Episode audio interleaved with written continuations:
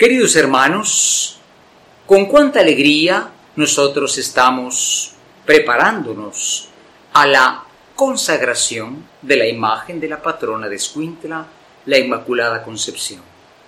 Desde hace muchos siglos, por los padres franciscanos, dominicos y tantos misioneros, esta imagen es venerada. María no es Dios, no es el Dios del templo, pero fue en su seno el templo de Dios, como lo podemos ser tú y yo.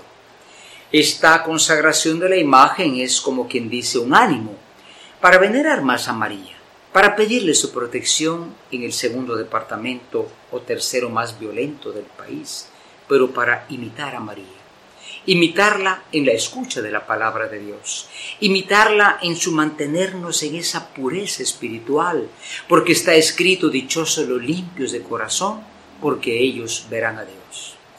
Que la consagración de la patrona nos ayude mucho para que como católicos recordemos lo que es María en la iglesia.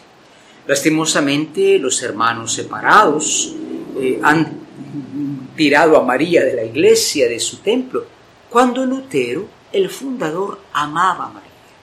Se enojaba si decían cosas de ella. El mundo cambia y no siempre para bien.